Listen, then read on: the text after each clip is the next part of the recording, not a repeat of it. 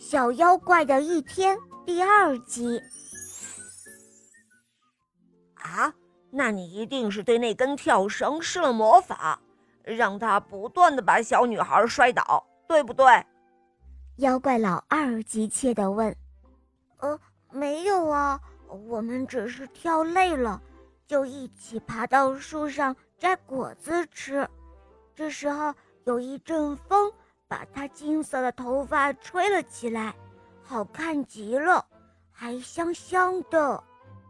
小妖怪老老实实的回答：“那你一定是对他的头发施了魔法，让他们被树枝缠住，解不开，对不对？”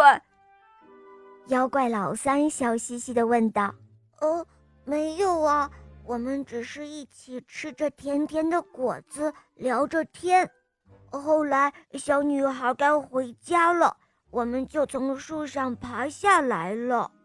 小妖怪老老实实的回答：“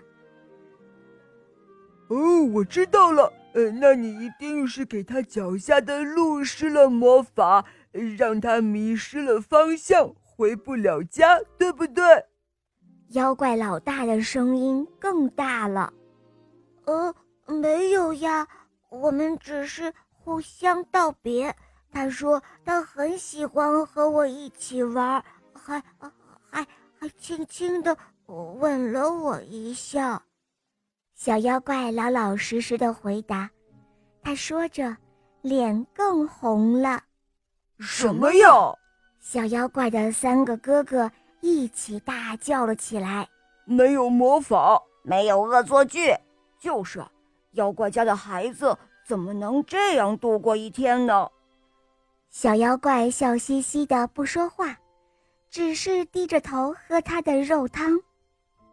小妖怪的三个哥哥也安静了下来，心不在焉的喝着肉汤。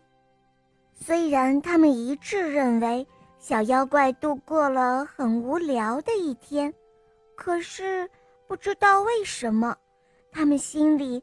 都还有一点点羡慕小妖怪，他们想，也许，嗯，也许妖怪的生活也不只是有魔法和恶作剧吧，哦，还有，还有人类小女孩的吻，一定很甜吧，嗯，一定比最甜美的果子还要甜哦。好了，亲爱的宝贝。这个故事到这里就讲完了。